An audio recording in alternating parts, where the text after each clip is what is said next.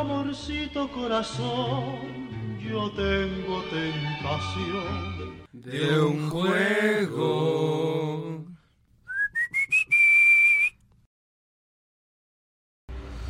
Buenas tardes, querido público. Estamos hoy en un 2 de octubre. 2 de octubre no se olvida, pero más allá de todas las remiendas que tenemos, hoy tenemos otro bonito programa para ustedes aquí desde la cabina. Aquí nos presentamos. Aquí está mi derecha e izquierda. Nunca supe cuál era cuál. aquí de mi izquierda, empiezo por la izquierda, es Pato. David, Pato. David. Arroba ese güey de acá. En redes sociales. Y también tengo aquí a la flaquita, la greñuda, que pueden encontrar como. Arroba Daniel-Maras30. Y aquí el presentador del más guapo, Luis Manuel Huerta. Me pueden encontrar como arroba Luis Manuel 3000. Eh, y pues hoy tenemos un programa un poco más introspectivo, un programa un poco más Intenso. Ah, un chiste que un chiste Carajo. que no es gracioso. No, bueno, no. es gracioso, Es- pero no es Es, es irónico. es Pero irónico. doctor, Es irónico. yo soy Pagliacci. Todos ríen. todos ríen, Todos ríen, todos aplauden. Es súper feliz. Hoy nos sentido- encontramos porque vamos a analizar Watchmen. Maldición, los vigilantes. Pero los vigilantes, la B de Antes de vigilantes contarles bebés. más, les ponemos Una, una obra maestra que no necesita presentación y que para mí es la mejor forma de, iniciar, sí. de iniciar, además de protestar, una, Ah. la mejor forma de iniciar una Película, película. claro, es, Snyder belleza. hace maravillas En con las esa intro. Ni, ni- Pero- ni diremos qué es. ya no sigan, solo déjenla. Escuchen. Come gather round, people, wherever you roam, and admit that the waters around you have grown, and accept it that soon you'll be drenched to the bone. If your time to you is worth saving, then you better start swimming or you'll sink like a stone, or the times they are a changing.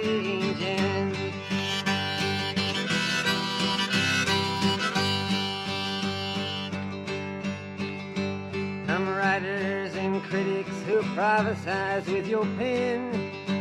And keep your eyes wide, the chance won't come again. And don't speak too soon, for the wheel's still in spin. And there's no telling who that it's naming. Was the loser now will be later to win. For the times they are a changing.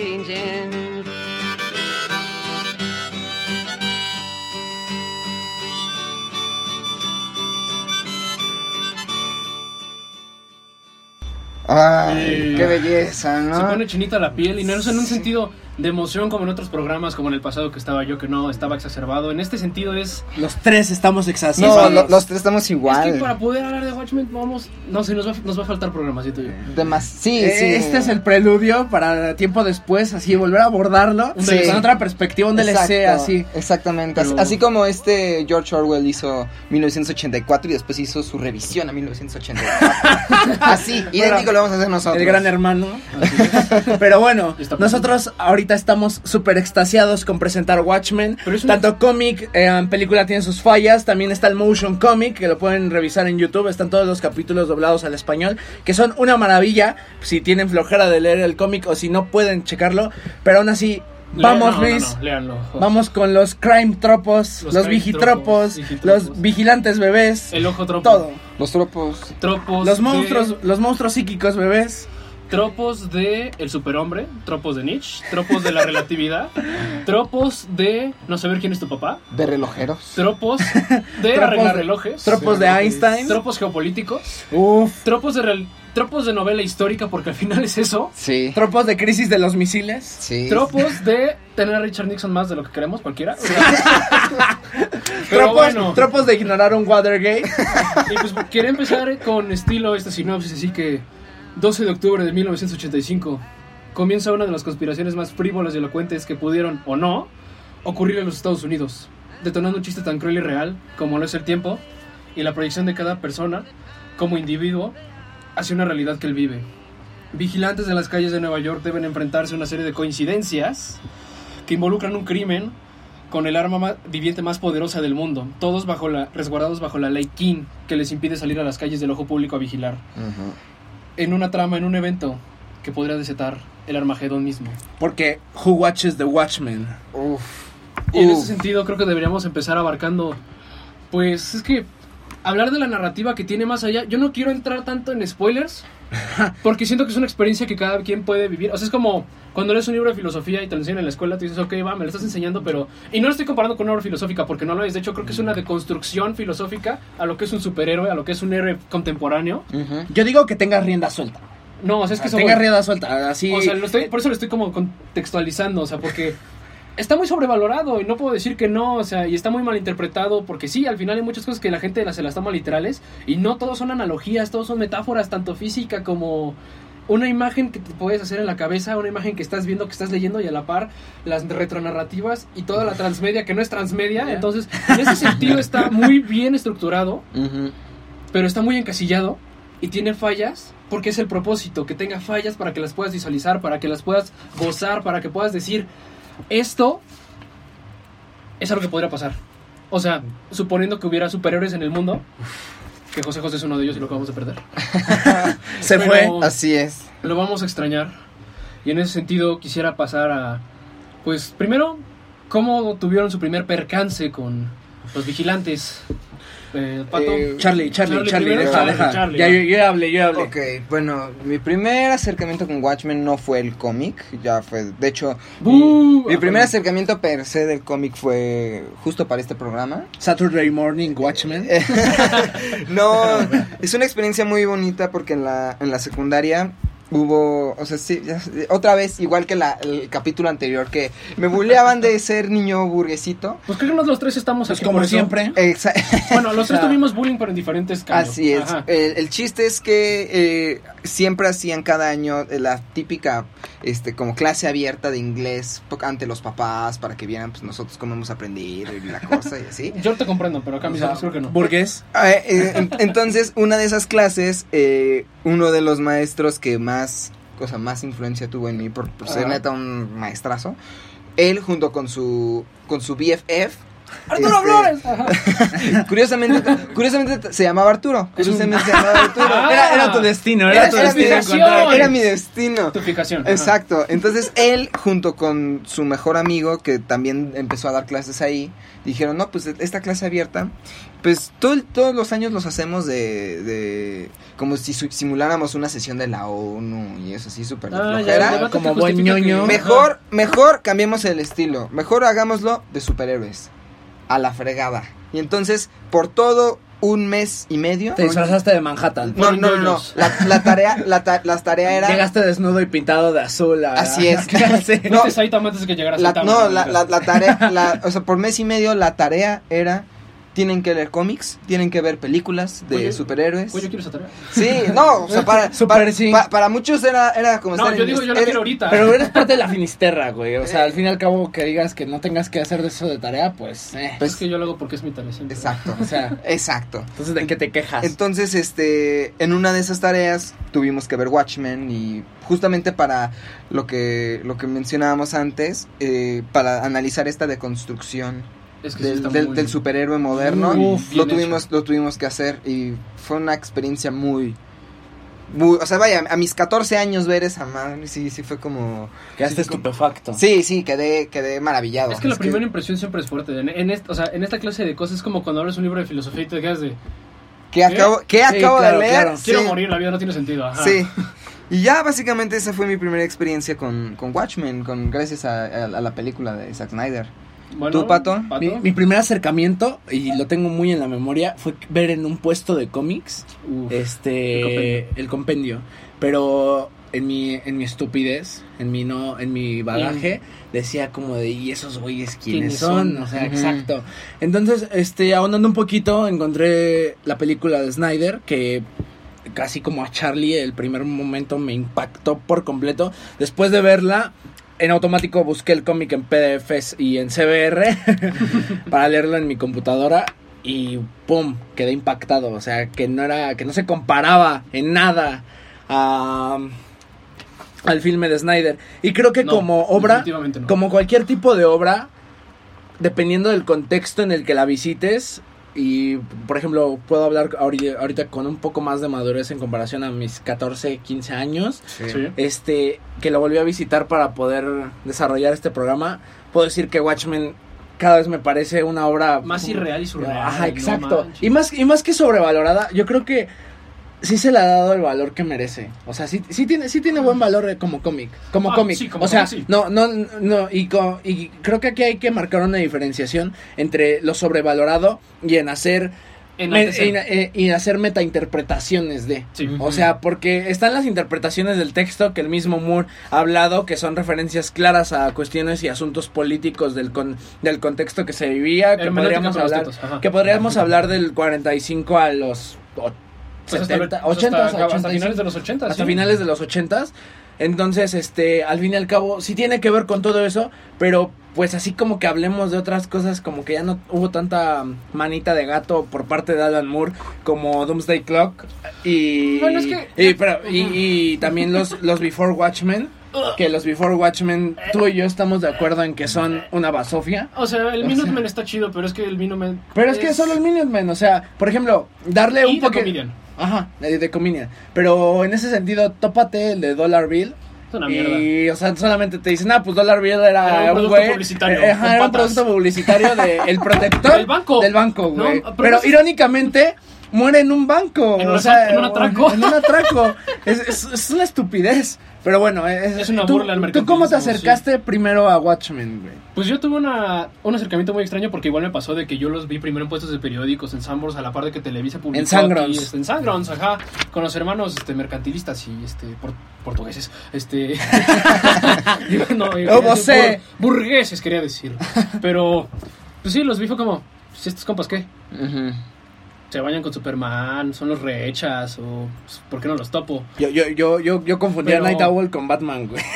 Y curiosamente no tienen, o sea, hay gente que, todavía cree eso, ya después de haberlo leído y no, pero a eso vamos a andar al, al rato. O sea, yo lo primero acercamiento que tuve como tal igual fue la película.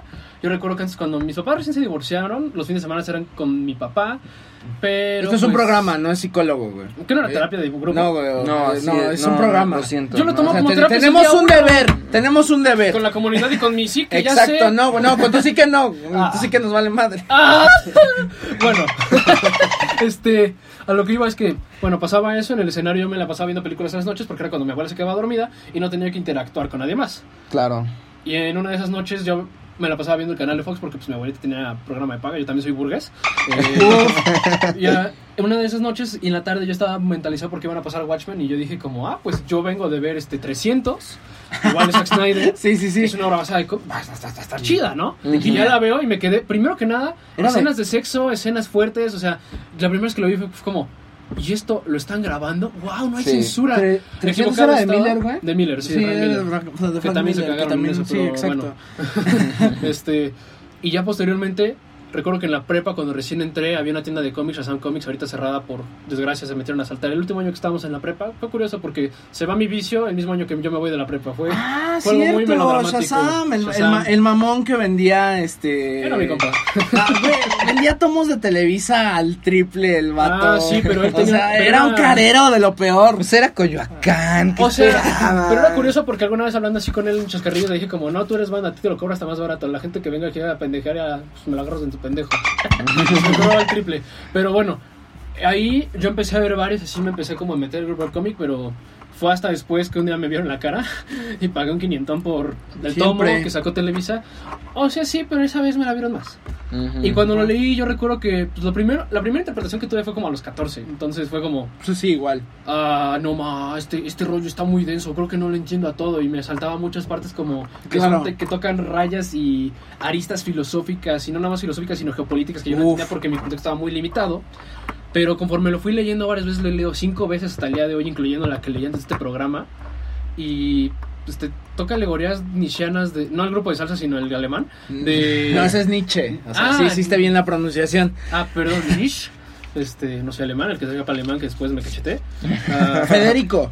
Friedrich Nietzsche acerca de todo lo que es las cuestiones del Zaratustra, del superhombre, superhombre. de cómo la superación humana está en la psique más allá de la colectividad, sino en la uniformidad y que todos como colectivo podemos ser más fuertes y cada uno es independientemente más fuerte.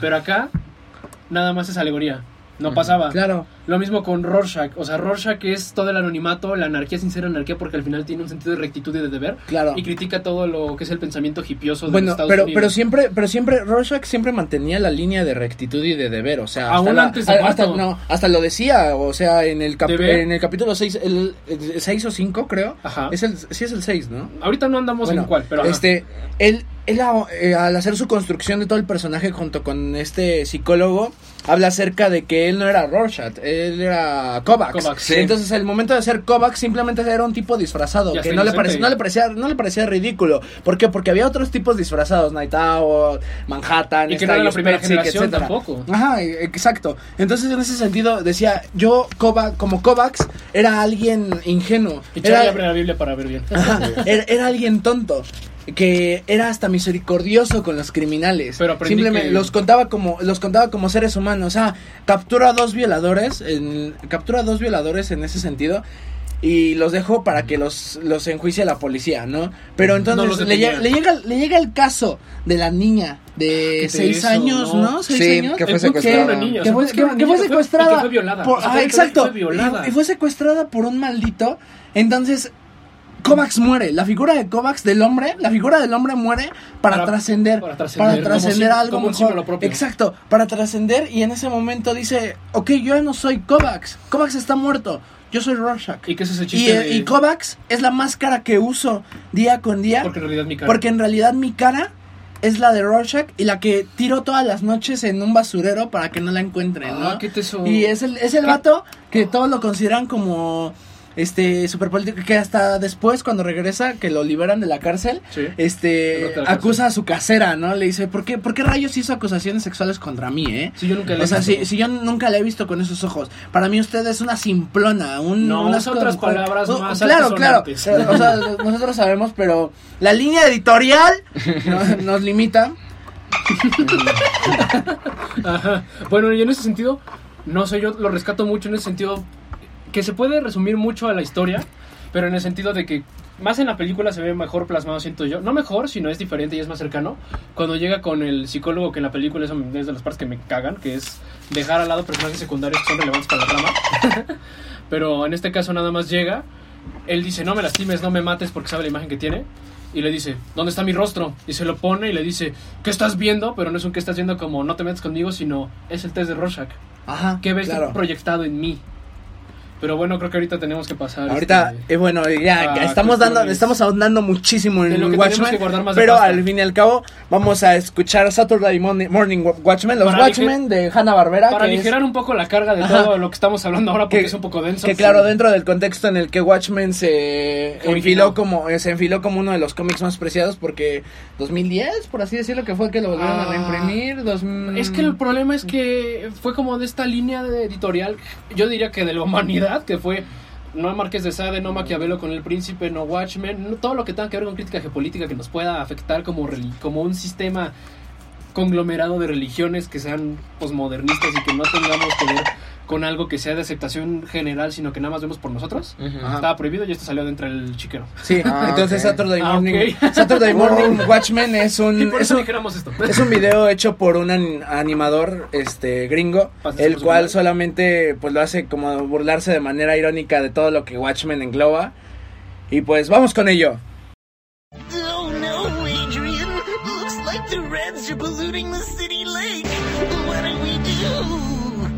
call the Watchmen. Strong together, united forever, they're the best of friends. But when trouble's about, you'd best watch out for the Watchmen. Now is their leader, and he loves to party down.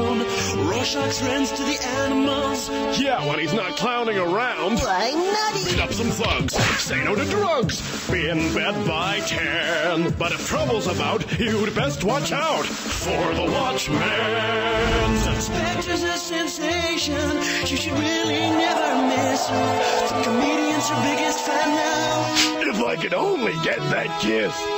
OCM Bubastis, couple of crime solving superstars.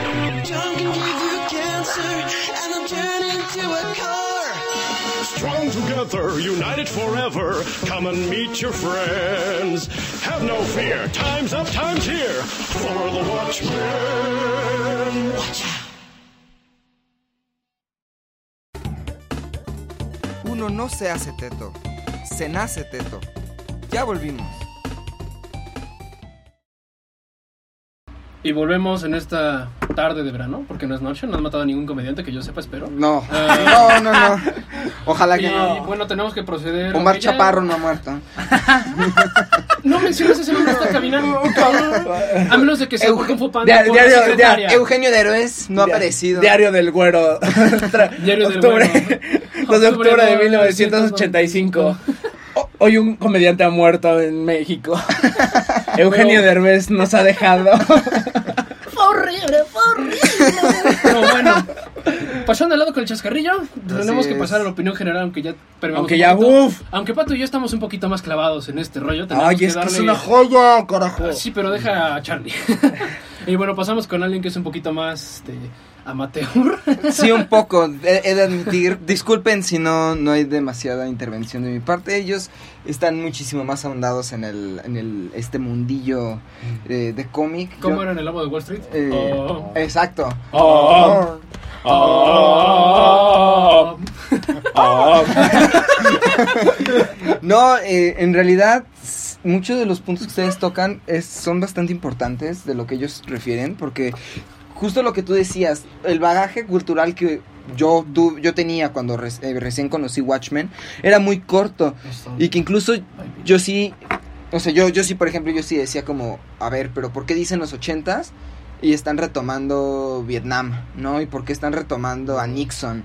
¿No? No, claro. Que Hay yo- muchos huecos. que- ajá, en y que- sentido. y- y- Bueno, y es que no son huecos o sea- porque es una reconstrucción, pero ajá. Exacto, es reconstrucción. Pero, yo sí, yo sí sé. es una yo- reconstrucción muy cagada. Pero es que es una reconstrucción. Es que es una línea O sea- temporal alterna, dejémoslo así. Bueno, sí, va, va, va. Exacto, sí, ya hasta después ya comprendí. O sea, quizás mi, mi, poco. En donde Nixon se reelige tres veces. En donde Rickson Eh, no eso- renuncia. Eso, a mí, eso a mí me sacó muchísimo de onda cuando yo lo veía porque yo decía, ah, chis. O sea, Ah. pero, pero Forrest Gump ah, me había dicho que, que- que Nixon había renunciado. Doctor Strangelove me dijo que esta escena pasó mucho antes. ¿Por qué está aquí? Exactamente, exacto. Él en el Lola. Ent- Entonces, en Lola. entonces, por eso yo sí estaba como, no, ¿por, por qué Nixon está tres veces reelecto? ¿Por qué son el vuelo de las Valquirias y están matando a vietnamitas de una forma bastante Ah, cañona? no, es... Claro. Que yo dije como, ¿qué, qué, qué- que, que, hay- que- que- llama ahí. que ahí hay una de las diferencias, ¿no? Entre novela y cómic, porque novela es este solamente Película, Manhattan, ¿no? eh, no, bueno, perdón, sí, novela y película, error. Este, este Manhattan en el cómic solamente te muestra como eh, dice, los vietnamitas me veneraban prácticamente como un dios, o sea, me tenían el miedo a Como, como, como que ¿cómo eso lo retoman porque hay una anécdota en la que la bomba H, para los japoneses en su momento y a posterior, Ah, claro. era un pánico Que- que, lo comparaban con cualquier aspecto del shintoísmo. Sí, Y claro. más allá, porque el shintoísmo son pequeños demonios que llegan a, atemorizarte, pero les tienes que guardar velo y respeto porque si no te va a ir peor. Ajá, pero Ah, claro. es una bomba que es como Estados Unidos es Dios. Y que, y Y, que- tocó, y me tocó. Y no me tocó cálidamente. La calidez con la que me tocó claro, diezmó. cierto. Sí, O sea, ese, eh, te, re- te reprime. Sí, hablando, hablando, habla- hablando específicamente de, de, de esta secuencia de, de, de Doctor Manhattan llegando con todo lo- lo- el, el- el- el- El ejército. el ejército para, para destruir Viet- Kong. Ajá, para destruir al Vietcong. You can run away from Eh, eh. this, Mr. Blake. Esto es, lo, es- eso es lo más América posible lo más como mega, es- no, no sé, o sea, muy, muy peligroso de, Dios mío, ¿qué onda con ustedes? Están muy... Ya, güey, estoy No, emocionado. es que sí, Sí. está- están recreando esa escena Pero es que ni siquiera es emoción en el sentido de que estamos extasiados, es emoción en el sentido de que. O sea, como cuando entiendes algo en un nivel, o crees que tienes un nivel de conocimiento Sí. de algo, que nada más quieres transmitirlo y no puedes contenerlo. Lo, Ajá, lo refiero a lo que decía Foucault cada vez que se encerraba en la biblioteca, pero este, a nosotros no nos pagan. No, y este. mm, Pues vaya, justo estas cuestiones que se. Que, o sea, más allá de hablar del super. Superhéroe, superhombre. super, del superhombre y del superhéroe moderno, pues sí cuestiona muchísimas cosas de en realidad quién es la persona a la que nosotros podemos llegar a, a venerar. O sea, por ejemplo, eh, en el, en el cómic me, pare- me parece extraordinaria la- la- las como los como el, ¿Cambia? el inde- ajá, el intercalado entre la historia y los y los textos. En este Ah, caso, el- claro. los textos del Bajo la Capucha de, De- de- de de Hollis Mason. Los- Dios lo tenga en su santa. Bueno, John Osterman lo tenga en su santa gloria después de lo que pasó. Este, y me, me parece demasiado interesante que él decía que, o sea, sí, una parte fundamental de él para ser policía, pues fue como estos valores morales que le inculcó su abuelo. Mm, Claro. Pero, Sí. y, y que, y que era, una, era era algo muy contradictorio porque él decía, después yo entendí, pues el, el tipo era un borracho, era un, era un, era un... refiriéndose a. a, a su abuelo. A su abuelo, sí. Pero, pero, marca, marca pero, pero que él, en realidad, lo que él vio, o sea, que le pareció como Inspirador. el- inspirador fue Superman, ¿no? Sí. Y que, Ah, y, y- sí. y- y que él dijera, no más. Superman, a diferencia de, la- de las historietas pulp, que son muy violentas y muy con contenido sexual, Sí. pa- eh, él decía como aquí está demasiado limitado quién es, o sea, quién es el bueno y quién es el malo. Y, y que ese al fin y al cabo ese es mi labor, ¿no? O sea, yo como policía, yo debo de ser el bueno. Y, y de- El protegido de Shamaliana. y entonces... Ah, Bueno, es que ahí tendríamos que entrar en cuestiones de críticas superiores, pero sigue. Sí, y entonces es hasta que Holly, es Hollis Mason dice, yo después vi a un superhéroe que, que no, no estaba en la sección de historietas, sino ya estaba en el periódico. Sí. Y yo dije claro. como... Ah, esa Sí. línea. eh, entonces es como de. Dios mío, o sea, ya eh, esta Ha onda trascendido. eh, eh, ha trascendido, entonces yo tengo que seguir esa, esa batuta, ¿no? Y que es, y que vaya, su- es, es bastante importante que Superman esté mencionado por el simple hecho de que Superman, en el contexto en el que fue que, en, en- en- en el tiempo en que él fue creado, pues fue como un, justo un refugio para, para el, el- el periodo después del crack del 29, Eh, Sí, ¿no? claro. Ajá. Entonces, ent- entonces para ellos, o sea, eh, eh, ahí, ahí se, se muestra, o sea, el, lo que puede hacer Alan Moore es justamente demostrar cómo el impacto, o sea, el impacto... Aparte de enojarse. el- eh, aparte de enojarse, el impacto cultural que han tenido los... los Aparte de parecer un vagabundo. lo- lo- exacto. El, el impacto cultural que han tenido los, los, Superhéroes. los- los superhéroes para, vida para, para- ajá, en la vida cotidiana, ¿no? Que cosa que, por ejemplo, yo a mis 14 años, cuando yo la, yo la veía, me parecía demasiado diferente porque en ese momento ya estaba muy en boga los Vengadores y eso. Que, Pero- que es que lo ponen muy rosa, tal vez. Ajá. O, o- o- o vaya, no tan, no tan eh, oscuro Es la como línea Watchmen. editorial. Exactamente, Sí. exactamente. Y la línea editorial.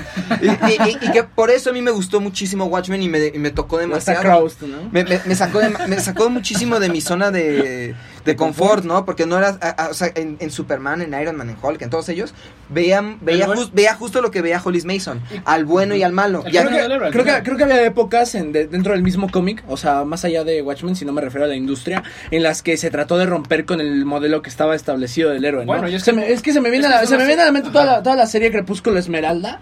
Que, Pero eso sí ya fue en los 90, ya por- hablando- No, por eso, estamos En- hablando del 85, por eso, 90, pero, finales de o sea, los lo que voy yo- 80. lo que tú estás diciendo es que contextándolo para el público, hay cuatro o cinco grandes etapas para el cómic. La primera, la primera fue el surgimiento, que fue a principios del siglo pasado y que eran Claro, cómics, claro. eran como novelas que son como telenovelas, que en ese momento no pasó, pero lo refiero igual como el pecado de Yuki que pasó ese Sí, el libro vaquero. El libro Mm. vaquero, ajá, no, es que sí, era Es que era eso, Libros o de sea. entretenimiento barato y ya ahí se quedó. Pero luego empezaron a entrar figuras como Stan Lee, como William Eisner, que empezaron a Y Kirby.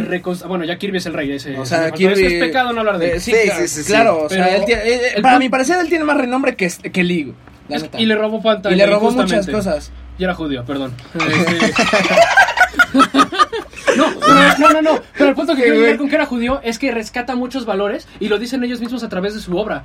Nosotros somos perseguidos. Ah, Nosotros somos claro. una estirpe Sí, sí, sí. que ha estado en la humanidad permeando por siempre y la forma en la que nos desquitamos es escribiendo y dibujando. Lo que queremos Claro. mostrarte aquí es que se puede hacer mucho material más allá que únicamente con eso. Y esa es como la primera etapa, pasando posteriormente a la edad de oro, que es donde surgen Batman, Superman, Flash. El segundo Flash, no, el segundo Flash de la época de plata, que es cuando los superhéroes eran como fantasiosos, eran cabeza como de- super policías al final de cuenta, que es todo esto que rescata Hollis Mason. La segunda fue la edad de plata, que fue cuando ya los superhéroes empezaron a tener superpoderes justificados en la ciencia ficción. La tercera etapa, la edad de bronce, entra con Watchmen en los 80 y Sí. con año 1 de Frank Miller de Batman. Uf, sí. Así como con Ronin, en la que los superhéroes pasan a ser algo infantiloide a algo serio, a un argumento teso, a algo que puedes ver como una novela y que te puede dejar reflexionando mucho más allá.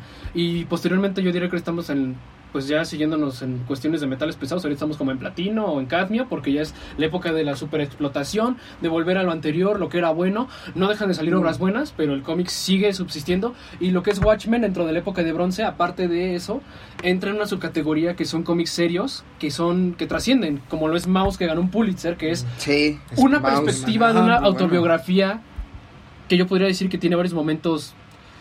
Yo lloro cuando lo esa madre, o sea, Sí, sí, claro. El o sea, ver cómo en los campos de concentración alguien tiene que hacer que un niño se suicide, porque si no, alguien va a llegar a azotarlo contra una pared para matarlo sádicamente, es... Y ves las lágrimas de los niños y luego ves las fotos de cómo son esos niños en realidad. Claro, Te destroza. claro. O sea, es eso tras Metropolitan, Watchmen, que podría ser también este Metrópolis. Todas esas como metanarrativas que te dejan un impacto más allá de únicamente pensar que esto es un superhéroe, no es posible, no, es posible y te a dejar te va a dejar secuelas. Y es posible, y es posible que, o sea, toda esta onda de los superhéroes, en el caso de Watchmen, Ajá. la onda de los superhéroes es mera excusa para ahondar en temas más más, Más densos, filosos. más densos. Yo creo que por eso Watchmen como que tuvo un pegue mayor, porque como justo la gente tuvo el atractivo de, oye, estos tipos están vestidos como superhéroes, pero ya cuando ya lo conoces, ves que en realidad, o sea, sí son, o sea, sí son, sí son héroes, que- pero no, pero no, o sea, no, ese no es el, el, el, el- el meollo del asunto. Y que al final Creo es algo que- que rescató Alan Moore, porque al final lo que Sí, hizo güey. fue presentar O el sea, la proyecto de DC con personajes que ya estaban en la editorial, como lo son eh, Night Owl, no es Batman. Bueno, al menos el segundo no, el segundo es el escarabajo azul, Ted Kord, que también se murió eventualmente, así que no sé para qué no lo dejaron usarlo. Rorschach era de Question, que también, que es básicamente el mismo personaje, pero cuando es inocente Rorschach. Ok. The Comedian es este de Guardian, que al final es eh, el hijo de Darkseid en Apocalypse, que terminó viviendo por un intercambio en Nueva Génesis. Y así podríamos remontarnos a otro tipo de personajes y hacer una especulación de cuáles son las diferencias. Pero al final no venimos a hacer eso y nada más es como un paréntesis cultural. Ajá. Pues creo que al fin y al cabo lo que hace Moore en, ca- en casi todas sus obras es hacer una crítica muy fuerte más más allá de todo lo de todo lo establecido dentro de la misma industria. No sé, se me viene mucho a la mente que él igual colaboró en, en algunos de los primeros 10 números de Spawn y mi favorito que es el número 10. Ujú. O sea, y en el número 10 de Spawn hay una de Ah, las- pero es una, crítica a pero- los derechos de autor. Claro, por eso, o sea, me refiero a que siempre era filoso contra las misma, la misma industria del cómic. O sea, ahí en el, en el mismo número 10 de Spawn hay este hay una celda que si más no me- está en el infierno Sí. y está se ven los brazos saliendo de todos los héroes de Marvel y, Y, el de más, DC. y dice que el más O corrupto sea, es Superman. ajá, sin decir que es Superman porque exacto. no puede pagar. Exacto. Entonces, creo que la obra de Moore en general siempre ha estado ahí. Bueno, o sea, haciendo Nos podríamos retroceder un poquito más porque pues Moore al final escribió uno de los cómics más reconocidos de Superman, que, que es que le hubiera pasado al hombre del mañana, que es cuando tiene una, una alter vida en un sueño de Starro, por la cual se redirige a otra cosa, luego está Swamp Thing, el Capitán Bretaña mata a Mr. Mrs. Picklet en Uh, sí. Superman porque ya iba a acercarse a la crisis y dijeron como haz lo que quieras. Sí, de y- hecho. Y, luego dijeron, ¿qué te, qué te dijimos? Y a la fecha todavía es- esta clase de narrativas con Watchmen la rescata mucho en cuestiones como Jerusalén, que son cómics que son más nuevos, From Hell. Eh, también rescata mucho todo lo que son los cuentos de... Ah, se me olvidó quién creo que Cthulhu. Eh, Este, Lovecraft. Lovecraft. Lovecraft, ajá, pero él lo pasa a la pantalla, pues yo diría que al recuadro de la viñeta. Ok. Pero, o sea, Moore al final. y Es una queja que tiene él mismo, que es. No. No en Dios en mi obra. Yo lo estoy haciendo porque quiero expresarlo. No es algo que sea más grande que yo y por Claro. eso. es- pero aparte tiene fama de arañar niños, correr a entrevistadores, decirle que el libro de la historia de americana con 10.000 páginas es más viejo y más importante que tu pinche carrera en la universidad. Entonces, Mm, Sí, paréntesis en lo que es Moore. sí, sí, sí, sí. Pero vaya, eh, hay, hay muchísimo de qué hablar. Demasiadas cosas de qué hablar y ya ahorita ya vamos a llegar con el, el golpe pesado. Y pero para ello, pues vaya, el, el cómic está ambientado en un mundo distópico, podría decirse, de, de 1985. Sin mencionar Sí. el temblor del 85. Exactamente, y dentro de, para hacer honor al, al Watchmen mayor, Ajá. al, al Minuteman mayor, señor Ah, José bueno, José. sí, esto es una paréntesis dentro del programa del paréntesis. Para nosotros eh, no había mejor George Vigilante que el santo patrono de los borrachos. Así es, el, el, el mismísimo José José. Entonces, para el eso, príncipe de la canción. eh, en este breve corte les vamos a dejar con una grandiosa canción de José José, que, que- que salió en 1985, para que respiremos tantito. que se llama que- Me vas a echar de menos. Un 20 de abril. Así es. No te vayas. Ya regresamos con más cine, juegos, series y otro tipo de cosas que nosotros los tetos adoramos.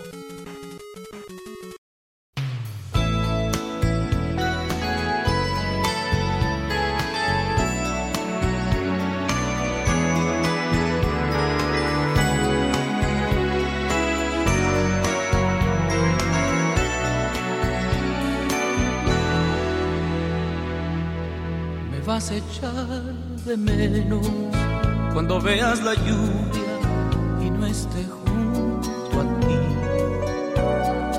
Y buscarás mi mano para apretarla fuerte y vas a maldecir. Me vas a echar de menos cuando te sientas sola en brazos de otro amor y sepas que aún existo y que vivo mi vida, a lo mejor ya no. Y me estarás llamando cada 20 de abril y dirán que no hay nadie, que estoy lejos de aquí y te pondrás muy triste pensando en lo que hiciste y no podrás fingir.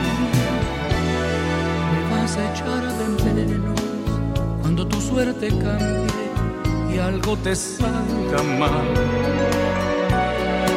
Y no me tengas cerca para decirte calma, todo se arreglará.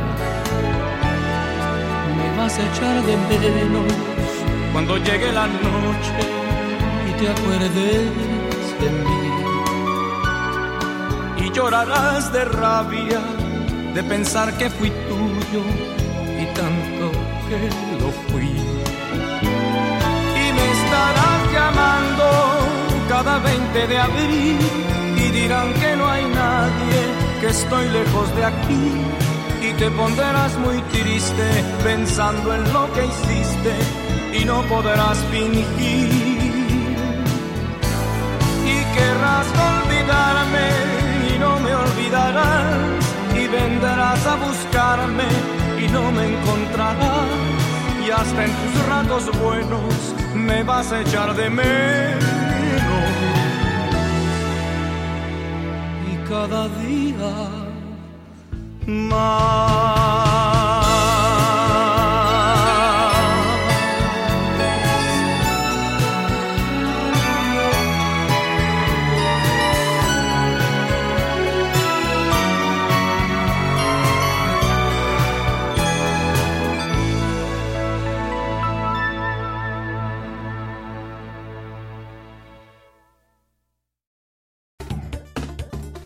Uno no se hace teto, se nace teto.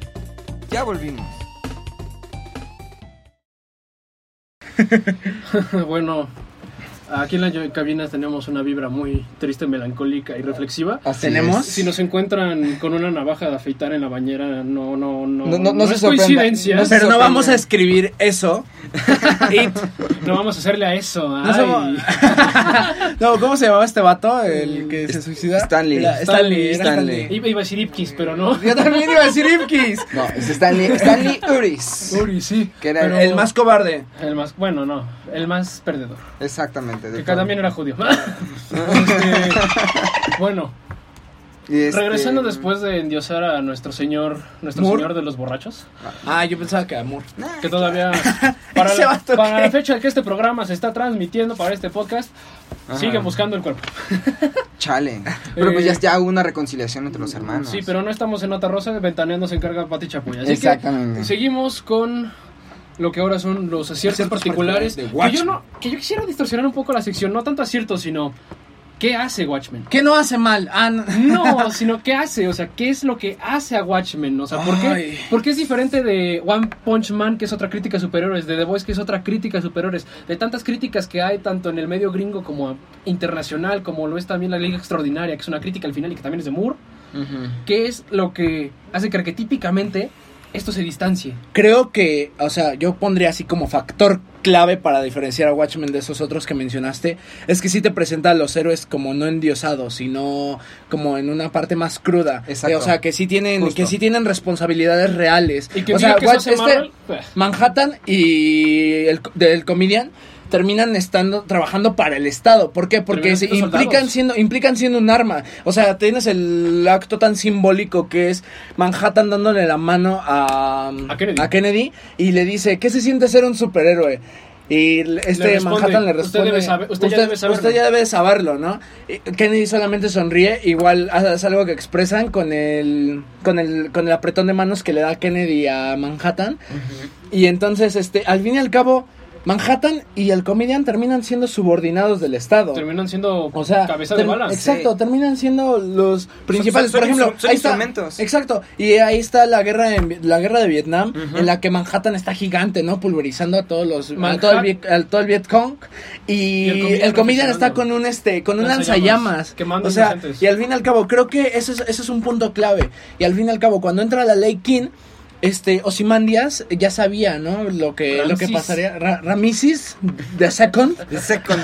este, ya, ya, ya tenía previsto lo que pasaría y por eso dos meses antes de que la aprueben renuncia y se, Se vuelve presenta público. se, se presenta como héroe y lo cual Como lo convierte en un héroe que es una cosa una de las cosas que tanto critica Rorschach o sea le dice al fin y al cabo tú terminaste vendiéndote como si fueran un muñeco Sí. un pequeño de alfeñique una- un pequeño alfeñique de aparador no Sí. entonces está Adrian Byte, este eh, Driver, que es Driver. Night Owl. Night Owl me parece que eh, es de los que se entran en depresión por, eh, por, no- depresión por haber salido por, de- por haber salido de... público. Exacto, por haber dejado de ser Night Owl. Y se dedica a escribir artículos de pajaritos. Night Owl, la versión adulta de Mister Increíble. No lo sé. Ah, no, porque Tiene algo Mr. de eso, pero es se diferencia en el aspecto de que el sueño de vida americano es diferente. Ah, Exacto. claro. Sí, sí, Claro. sí, sí. Por de mil. que los de que ningún bueno comparten que los dos tuvieron la ley de registro sin guerra civil. Ujú. Claro. No, y bueno, entonces, al fin y al cabo, creo que ese, ese acierto tan grande de mostrar a héroes en ese lado crudo, en que tienen responsabilidades, en que les deprime ser héroes, en que también son seres humanos con una ideología establecida.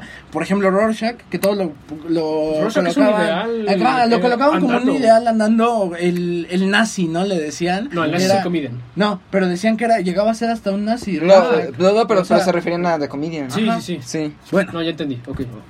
O sea, yo lo decía por los co- por las convicciones y los ideales. Ah, ok, O ya, sea, ya, sí, por sí, el por la manera en la que diferencia y ser hasta cierto punto un purista, ¿no? Sí. O sea, yo camino por las calles podridas. ¿Por qué? Porque las calles están podridas. Me no voltean yo. a ver y yo- me voltean a ver. O sea, está el abismo y en el momento en el que eh, se los esté tragando el abismo me voltearán a ver, me pedirán ayuda Y yo- yo, los voltearé voy a a ver y les diré no. Ujú. ¿Por qué? Porque él es diferente a lo que hab- hablamos del, del abismo. Creo que ese es así uno de los principales aciertos de... Más bien, eh, la manera en la que podemos diferenciar Watchmen de otros, ¿no? Porque, por ejemplo, One Punch Man te pone a los héroes endiosados. Y que en la segunda, y que en la segunda temporada, y que si lo hablamos en el mangaka, este... Ahí con el con la entrada de este vato, el que fue... El que es como de los primeros de clase S, ¿no? Ajá, no, el que fue estudiante, no fue estudiante de Silverfang, sino que era un vato de artes marciales que le empieza a dar en la madre a todos, a los héroes este clase A, Clase después S. llega con los clase S que también le pone una madriza al, al del bate.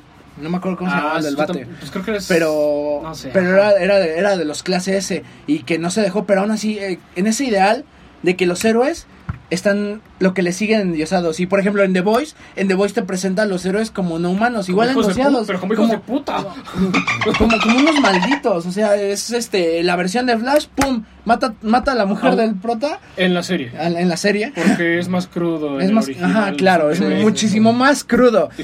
Entonces, en ese sentido, creo que eso, demostrarlos como seres hasta cierto punto responsables de sus acciones, que sí se reprochan a sí mismos por lo que hacen, Que funcionan se en sienten, sociedad. exacto, se funcionan en sociedad, eso es lo que hace diferente a Watchmen, o sea que sí te lleva a otra reflexión. Yo diría que lo que se puede rescatar es que utiliza la herramienta de decirte voy a usar el camino del héroe y a la mitad de que la primera página dice, jaja, ¿te la creíste? Ah, claro, claro. Entonces, todo el camino de rectitud para encontrarse... No, a la adiós. chingada, ya pasó. Eh, Entonces aquí lo que pasa más bien es que te muestran una sociedad demacrada, una su- sociedad Vivimos. superheroica. Vivimos. Vivimos El sociedad. 4 de octubre se estrena eso, pero bueno. um, en dos días. Así sí, es. ya dos días. A lo que iba es. Rorschach es. O sea, si lo ponemos en aspectos del preámbulo y del. Todo lo que es la lógica de cómo lo interpretas tú desde tu punto de vista como lector y lo que te está expresando ahí, es que sí te comunica algo es que es dentro de lo que a mí me gusta de la transmedia. Una es cómo utiliza la narrativa temporalmente. Porque a pesar de que sabes que es lineal, tienes que retroceder en algún punto, al menos cuando eres primerizo. Porque, Sí, claro. Y se refleja muy bien en el capítulo 4, que es todo el trasfondo de John Osterman alias Doctor Manhattan. O sea, te enseñan que es, es demasiado, es, es- toda esa sección es demasiado onírica. es onírica, es relativa y es Como a lo que David. Lynch. como el propio tiempo, padre. Como el propio tiempo, Que- y es que- cuando es- co- es- ese diálogo que tiene el papá que dice, no puedo creerlo, o sea... En un el- mundo donde- El, el propio Einstein dijo que el tiempo es relativo, entonces los relojeros No tienen sentido. no tenemos sentido. Entonces, ya, pues, yo, adiós. yo le voy a dar un futuro a mi hijo, dice. Final- Entonces, Ajá desecha su propia profesión para decir y, me encanta también narrativamente lo irónico y la frase final de ese capítulo que es una cita de Albert Einstein en la que él dice que hubiera sido relojero sí pero porque la física termodinámica bueno a lo mejor la leo porque aquí la tengo a la mano las sagradas escrituras capítulo 4 estoy cerca estoy cerca ahí ahí ahí la liberación de poder atómico ha cambiado todo excepto nuestra forma de pensar la solución a este problema radica en el corazón de, la humanidad. Si tan solo lo hubiera sabido, me hubiera convertido en relojero. Y creo que es otra reinterpretación a lo que quiere decir la palabra Watchmen dentro del título, porque no es nada más vigilantes, es aquel traspasar del tiempo, pero del tiempo narrativo y del tiempo físico como tal. Entonces, lo que quiere decir es como al final somos humanos, al final no podemos controlar el tiempo. Y es lo que quiere decir con John, es lo que hace que un personaje que es el superhombre existe y es americano, sí. no es literal, o sea, a lo que vamos es, y lo dice muchas veces John en todo el cómic, incluso en esa reflexión del mismo, él sabe lo que va a pasar y termina haciendo lo mismo no por cinismo, sino porque no puede contradecir su naturaleza humana, él es la expresión máxima de que el superhombre no puede exceder su naturaleza de ya ser humano. Sí. Él tiene que recurrir a su parámetro para poder generar nuevo conocimiento sin importar qué tan deshumanizado, entre comillas, pueda estar. Y, lo mismo pasa porque el tipo tiene fijaciones, el tipo tiene emociones al final, aunque no las muestre. Y muchas veces es cuando empieza, está como dubitativo, porque el tipo está como, vaya, creo que lo que me acaba de decir esa persona no tiene que ver porque yo al final estoy reflexionando que no saben que sí siento algo. Mm, claro. Pero no lo expreso porque al final es la imagen que tengo de mí mismo y que quiero más allá. Es el subconsciente hablando a través de él.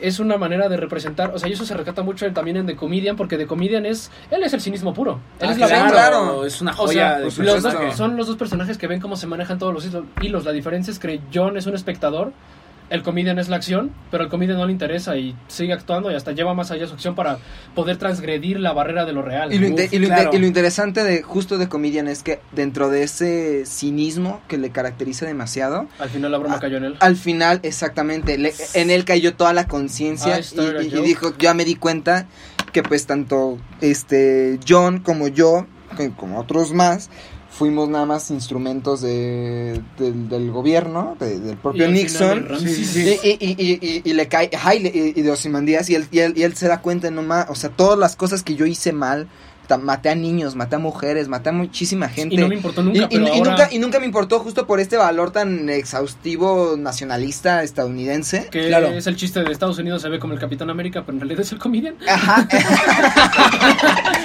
Funcionaría Sí, como sí. antítesis de cada uno de ellos, ¿no? Mientras que Capitán América sería sí, sí, sueño siempre, americano con siempre papas. velar por el sueño americano. Yes, sí, we're American. Eh, y, él, y él sería como, o sea, sí, pero después, al darme cuenta de, de esta realidad, Todo es pues, crudo. todo es crudo, que es justo, o sea, es, es- esa es la, la base de todo lo que plantea Nietzsche. O sea, tú tienes que matar estas conciencias internas tuyas para... No, ese Nietzsche no. Es Nietzsche. Eh, El, el Frederick, el que lloró El al ver a un caballo, Caballo. el que vio llorar a un caballo. El que le escribía a su morrita, pero El que murió, nunca fue el su que murió de sífilis, ¿no? Cuyo bastón Sí. Sí, murió de sífilis y, cuyo, y, su fam- y su familia era muy allegada al Führer. Y el bastón que utilizaba el Führer era el bastón de Nietzsche. Pero eso es un paréntesis Exacto. Entonces, el, el, o sea, la, la, la- la base de la teoría de, de Nietzsche en esta cuestión del superhombre, de exactamente, de- del superhombre es eso, ¿no? Que tú tienes que despojarte de todo tipo de creencia o de, o De doxa. o de doxa Ajá. para que tú puedas trascender, ¿no? Y en el momento en que The Comedian se aleja de ese de esa doxa que es este doxa político americano, precedido por Nixon, es cuando él se da cuenta, o sea, soy un Solo super- soy la pistola. Solo soy un es solo instrumento. soy un instrumento, solamente fui utilizado, ¿no? Claro. Es, Y no- es y increíble. Por mucho tiempo no me importó, pero ahora que veo que todo eso va a tener consecuencias en mí. Y esto es como empieza la historia, tanto en la película como el cómic. El tipo está esperando a morir porque sabe que sus acciones van por él. O sea, el tipo está viendo. En la- en- creo que la actuación de este. Es que creo que es Javier Bardem, pero no es el No, nombre de no, Javier no, no, Bardem, no, no, no, es, este- el- es el que es el que hace de el del Bat de The Walking Dead. Sí, este. Ah, Negan, sí. Sí, sí, Pero, no, no me ¿cómo acuerdo el nombre, no me acuerdo el nombre del actor, pero bueno. No sé, eh, pero el- también sale en Tekken 7. Negan. Bueno, Javier Bardem, región gringa. Eh, el punto es que todas las expresiones que tiene él. O sea, principio- no sé si el, no sé si Zack Snyder le dijo. Muéstrate como si ya te fueras a morir.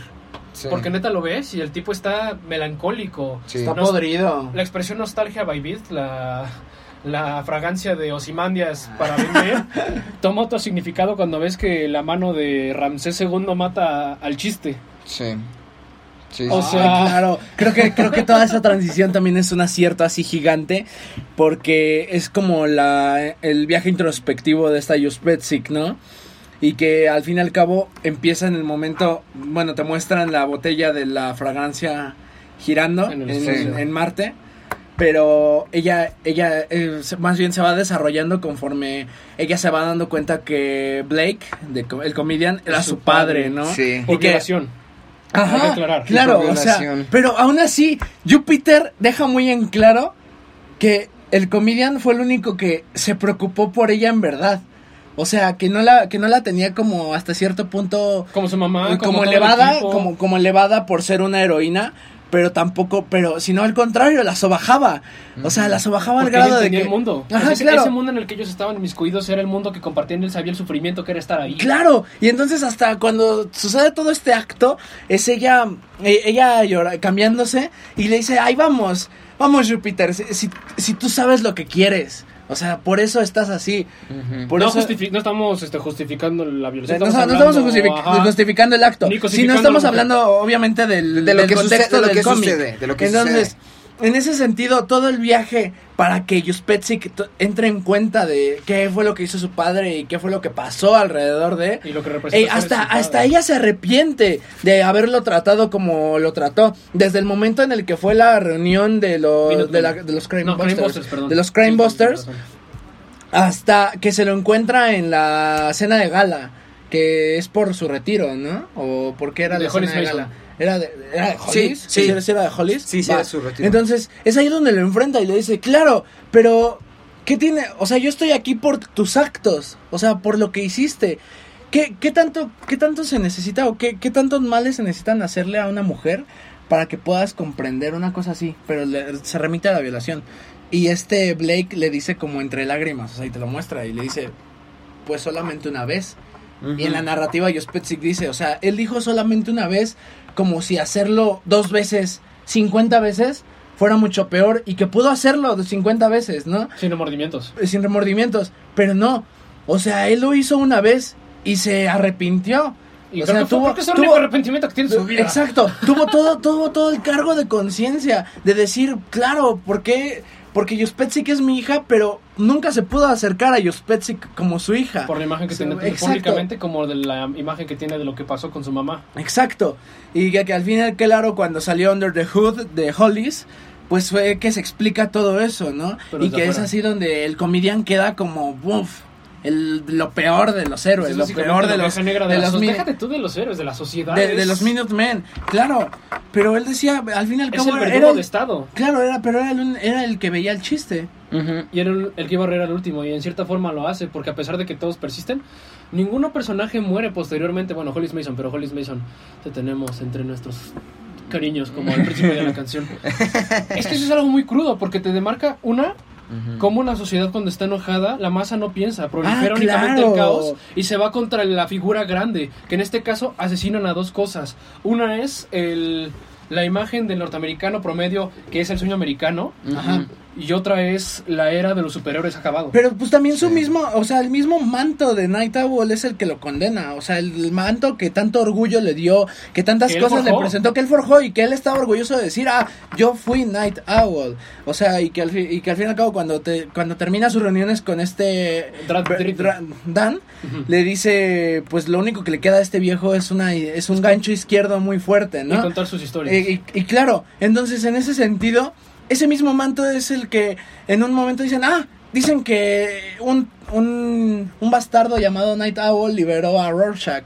Y, ah, yo conozco, yo Su conozco al tipo, yo conozco a su dirección, mi papá lo- también lo conoce. coches a su- a mi le, le arregla coches a mi papá, este, vamos a darle su merecido. O sea, y es ahí donde entra todo el pensamiento de masas, de que no pen- no, no hablamos de que hay una pues ah, No siquiera hay un una- conocimiento, un conocimiento acerca de quién rayos era Night Owl y que Hollis no tenía nada que ver con Dan. Al final pero- no importa quién sea, si Sino importa que- lo que los demás crean que Exacto, y, eres. se- y es acabar con el manto que había, con la, la figura pues es representada erradicar lo que nos da mal para la masa. Exacto, exacto. Entonces, Y es parte del chiste. Y en eso voy a lo que el comedian sí dio la última carcajada, porque el que ríe el último es el que muere dando el chiste. Entonces, ah, pues al final lo que hace es muere sabiendo lo que va a pasar y todo lo que va es el final del chiste, el gancho. Así es. ¿Cómo era? Eh, words, words, words, words. punchline. En ese sentido es algo muy poético. Pero bueno, creo que como dijimos nos iba a quedar corto el programa y tenemos que pasar a otra cosa. Así Los es. antes- Los dejamos con esta gran canción que suena dentro de la película de Watchmen. Y bueno, nos quedamos con Aleluya de Leonard Cohen.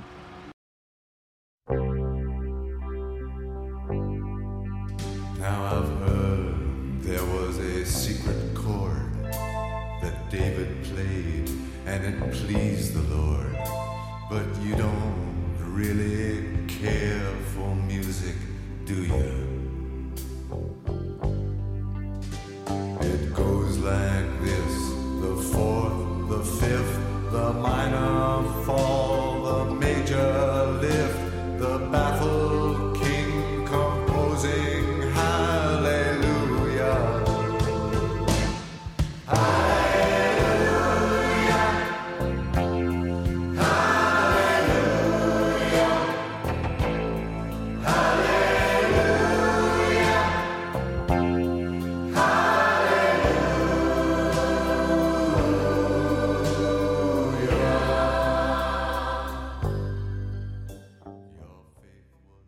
Y bueno, esta es una excepción en este programa, en este canal que tanto admiran y que tanto quieren los tres escuchas que tenemos. Ah, no queremos cerrar hoy con conclusiones, queremos cerrar con impacto personal porque es un tema que nos da para hablar no únicamente, sino para más. Podríamos llenar otros dos o tres programas con esto. Queremos hacer un DLC, nuestro primer DLC no pagado. Eh, Exacto. No somos EA. Spo- Electronic No, no Arts. somos Ubisoft. Ubisoft, sí. Entonces, lo que quiero cerrar ahorita es impacto personal para cada uno. O sea, nosotros ya se ve que tenemos un bagaje que nos, eh, nos deja sin palabra. Así de plano no podemos conmensurar una conclusión rápida. Así que, Charlie, vas primero. Eh, pues es que sí, o sea, todo, toda esta onda que tiene Watchmen es increíblemente vasta. Yo creo que es, es el tema que más trabajo nos ha costado hablar. chulada. porque, porque es demasiado, es muy denso y, y hay, y hay demasiada tela de donde cortar. Más allá de la crítica al, al superhombre, al, al americano promedio, todo eso, mismo. hay cuestiones muy internas. O sea, por ejemplo, pues vaya, cuestiones de, de la trascendencia de uno mismo, el- la añoranza por, por, por otros tiempos. Eh, esta, este, el propio contexto geopolítico que maneja, que hemos estado hablando, es, Claro. es por sí mismo una, o sea, no, no, está, no está hecho de manera fortuita, o sea, tiene una razón de ser, Oh. tiene un motivo de estar ahí, Claro. este, y más allá a nivel, podría decirse técnico, justo lo que decía Luis, eh, esta onda transmedia, esta onda, esta onda del cómic dentro del cómic y, Y de es incluir- y- de incluir ¿no? novela, o sea, incluir, Incluir novela, reportes militares. Exacto, o sea, es, es, es un universo infinito y Que que, solo. Ajá, que, ajá, y que, y que a pesar de que, o sea, ve, ustedes lo critican bastante, que, que before, o sea, before Watchmen ni siquiera es necesario de explicar porque todo lo que ahonda el propio, el, la- el propio, la propia novela gráfica de Watchmen Peca de la edad de platino de los cómics. es, es Claro. muy, es, es eh, por sí misma se sostiene y no necesita ahondar todavía más. Por eso, todo, o sea, man- eh, al menos en opinión de los tres estamos medio con dudas respecto a la nueva serie de HBO, porque va porque, Bastante. porque va a retomar pers- los personajes, Pero pero, de otra no forma. pero de otra forma. Claro, entonces, entonces no lo sé, no lo sé, o sea, que el- el- es, de, es de las pocas obras que yo puedo decir que por sí solas Se sostiene. se sostiene, no necesita Claro. otra cosa. Ok, bueno, en ese sentido creo que pasamos con Pato. Ay, es que la verdad creo que yo sí quiero y estoy ansioso por hacer el DLC porque creo que tanto Luis y yo estamos No, sí. mm, necesitamos necesitamos necesitamos hablar necesitamos hablar mucho más respecto al tema, pero en general Watchmen es una obra maravillosa, me parece que no está sobrevalorado como decía antes y que al fin y al cabo es un cómic que como decía Charlie se sostiene por sí solo y a mí me parece de las mejores de Alan Moore, o sea, y de las mejores que pues Y más la- de la- que- incluso de la novela del siglo XX. Claro, y porque construye muchísimas cosas, es muy denso, abarca muchísimos temas. Neta, si no lo han, si no lo han leído, Háganlo. léanlo. O si, o, si son, o si son flojos, también está el motion comic en YouTube completo. Son Y- 12 capítulos y- de 25 minutos cada uno. Y por supuesto no no no que no dejen de, de vista la película porque la eh, a O de pesar- escuchar nosotros los tetos. Ajá, eh, además de escucharnos, pues ver la película, porque a pesar de que la película la verdad sí deja demasiadas cosas de, de lado, este, Es una introducción. es una introducción bastante interesante a, un, mu- a este mundillo tan, tan denso. Y güero, Bueno, yo tendría que decir, primero, lo que quiero decir es que como invento personal, a mí me deja ensimismado el hecho de cómo se desarrollan los personajes, que son tres. No tanto Ozymandias porque él es al final como el que mueve los hilos, pero no me parece tanto que es esa chulada, Y de eso vamos a hablar más adelante porque eh, no, esto no es un spoiler, porque al final no vamos a hablar del final. exacto, no. El chiste al final de Paliachi todavía no lo contamos y quiero en ese sentido rescatar al Comedian, a Rorschach y a John Osterman. O sea, el Comedian se sostiene estando muerto, es el personaje que está ahí en el itinerario de todos muerto. Claro. Es el más presente a pesar de que Es el más muerto. presente a pesar de no estar ahí. Es el fantasma en la habitación, es el elefante que está ahí solo porque está es el esqueleto que tienes en el armario guardado. Sí, claro. John Osterman es. John Osterman no solo es el superhombre, o sea, lo dicen después y creo que en el cómic no lo dicen hasta donde recuerdo, pero en la película sí lo dicen. Las palabras que yo usé no son el superhombre es americano, yo dije Dios es americano.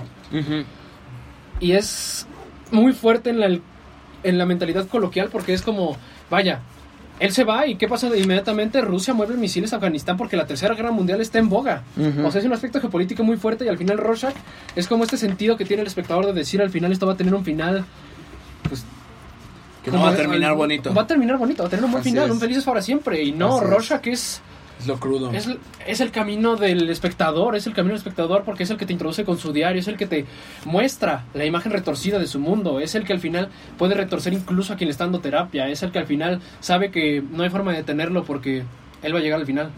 Claro. aunque no esté ahí. Y bueno, con esto concluimos esta primera parte de Watchmen, porque Ajá.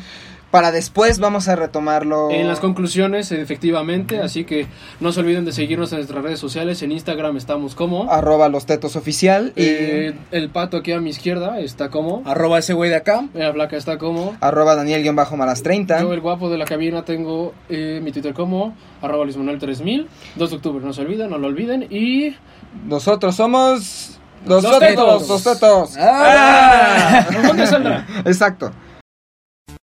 Recuerda escuchar Nosotros los Tetos, todos miércoles de 4 a 5 en Frecuencia USB.